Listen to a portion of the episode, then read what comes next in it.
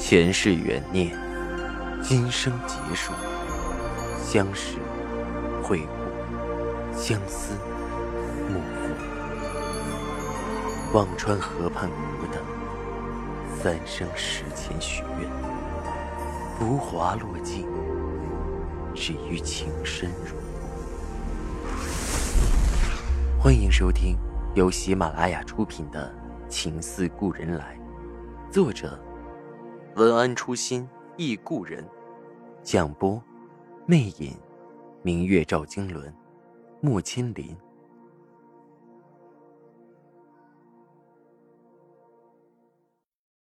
二百五十一集，一股暖意从脚底缓缓的油然而生。我看着何院士，几分不敢相信。资金支持，这么说。司之恒可以免受并购的命运。何院士微笑着点头。领导不都告诉你了吗？放手去做，不要有顾虑。我激动的有些语无伦次，对何院士一个劲儿的说道：“谢谢，我真的不知道怎么表达谢意了。”何院士哈哈大笑：“哈哈哈哈不用谢。”你们的丝绸就是最好的话语权，不论是我还是领导还是政府，都不会对真正做实业的人无动于衷。如今毕竟不是你视频里的八十年前呢。我激动的继续说着，但是还是要感谢您几次鼎力相助。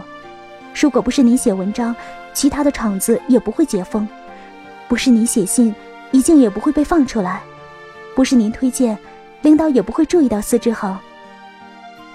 何院士直摆手：“这功劳可不全是我的，我没写过信。”正说着，车已经开回了学校。何院士对我说道：“我待会儿还有个会，就先走了。”我和何院士握手告别，看着他匆匆上楼的身影，忽然有些无以言表。真正学者的风度。是不是就像他这样，看着冷清却不为名利，爽快的帮了人，再爽快的离开？我从何院士的楼下走出来，这是我熟悉的校园，带给了我熟悉的温暖。北京的玉兰桃花还在争相次第的开着，我的心也随着这满园春色好了起来。出了校门，我正在挥手拦着出租，忽然一辆车在我身边缓缓停下，车窗摇下，竟然是顾军。你要去哪？我送你过去。看着顾军有些憔悴的面容，我摇摇头，不必了，你去忙，我打车回去就好。顾军抽抽嘴角，无奈的笑了一声。我没别的意思，只是送你过去。就算老朋友重逢，聊两句不过分吧？他把话说到了这个份上，我看了看四周，也还是没有出租车，便抬脚上了他的车。我要去后海赵以静的四合院，飞机是明天一早的，今晚到那里住一宿。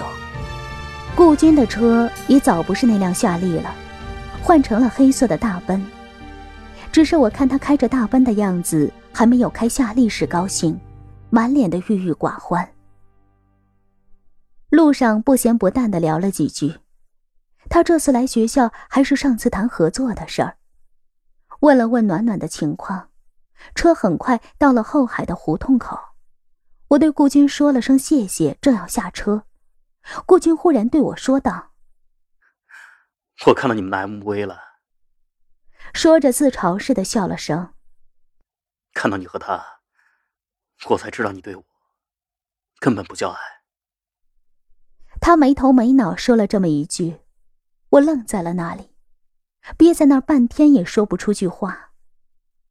顾军忽然转看着我，第一次用一种很辽远又很深沉的目光深深看着我，问道。如果，我是说如果，当初我没有和蒋迪有事，你会这么对我吗？他的问题让我又有些憋气。如果，问题是这个世界上千万句后悔换不来一个如果。我没有犹豫，只是很坦白的看着他说道：“应该不会。”我直到今天才明白，有的情只能给有的人，一如我对顾军的温吞，对赵以静的炽烈。为什么？顾军追问着我。我们以前也很好的。我没有回答，只是淡淡笑笑，对他说了句：“你多保重。”说着下了车。我听到顾军在我身后很久还没有发动车子离开。我稳稳的迈着自己的步子进了四合院当合上门的一刹那，看着院里空空的秋千，我泪如雨下。世人只看到我挺着大肚子还在为赵以静奔波辗转，世人皆问我，如今为何对赵以静那么执着爱恋？那只是因为他对我的守候，穿越了近百年；那只是因为他让我们的前世绝唱于千古。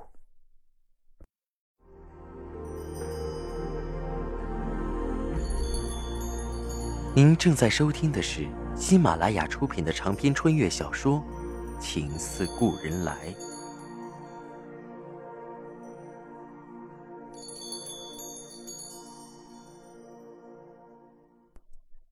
好事也会结伴而来，程月锦研制出来了，国家的专项基金扶持也立项了。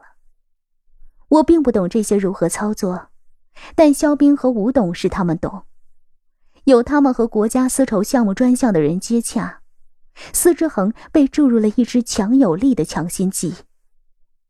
思路的那把火点大了事，我的 MV 更招大了事。专项扶持资金的宣传做得不小，各个频道的新闻都在播，无形中给司志恒火灾的调查施加了压力。调查的进展也快了起来，而且我并不知道是何方的推手，先前调查的人撤了出去，进驻了一个专案组。这个专案组的调查雷厉风行。将蚕种厂病毒案和南京城郊的火灾案一起合并调查。不出半个月，这两起案件的幕后推手浮现出来，不仅是思路，还有思路背后的大人物都顺藤扯秧，一起被牵了出来。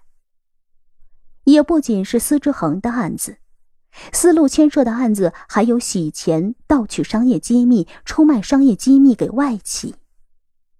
思路的背后，整个是一个庞大的官商勾结、对外勾结的网络。肖斌都不禁倒抽着凉气。难怪思路停盘那么快，就有钱重新洗牌呢。原来这么多来钱的项目。的确，之前我们一直无法猜测出思路的资金为何那么充足。在帮了赵信简之后，还有那么强大的资金实力自救。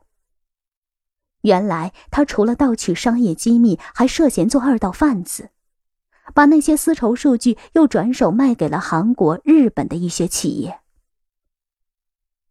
蒋正奇倒台后，坊间流传蒋正奇本就有一半的日本血统，出卖资料不足为奇。真相是否如此，无证可考。只是加上蒋正奇平时总以病推脱拒绝各种露脸，这一解释倒越传越真。那两派的斗争结果是一方跟着思路惨败倒台，而另一方也未能如愿，反而空降了一位，继任了他们一直垂涎的位子。赵信如摇头叹气：“这就是政治。”永远琢磨不透其中的奥秘，也许我们这回也是莫名其妙的沾了一点光吧。也许真相的确如此，只是我更愿意相信是赵以静孜孜不倦的努力，是程月锦华彩再战的成就，赢得了一切相助。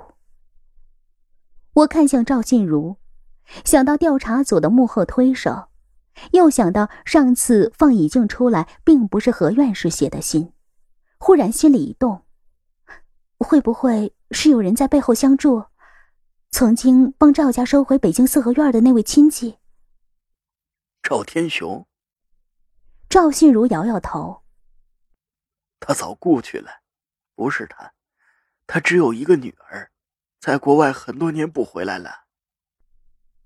这回轮到我惊讶了，啊！收回宅子的是赵天雄。我的记忆里又浮现出八十多年前那个瘦瘦的小伙子，带着我驾着马车到了六须渡口逃婚的场景。后来他随着林泉到了上海，便没了音信。是他。赵信如叹气道：“当年若不是他在假山池子里发现了一个有地下党名单的项链坠子，才能说明我的祖父除了做锦缎，也曾立过功劳。那座宅子还真不好收。”赵信如的话将我的心又悠悠荡回了那个热血激昂的年代。我抿唇笑了，没有再吭声。这次调查的背后究竟是怎样的力量推动？我不得而知。只是有一天在翻着已经的柜子时，看到一张他邮寄东西的运单底单。从底单上，我看到了他将那只买的保温杯寄到一个类似秦城监狱的地方，而收取人的名字叫赵真。赵真，赵信真，我隐隐的明白了什么。听众朋友，您刚刚收听到的是喜马拉雅出品的长篇穿越小说《情似故人来》，作者文安初心忆故人，播讲魅影，明月照经纶，莫千林。更多精彩有声书，尽在喜马拉雅。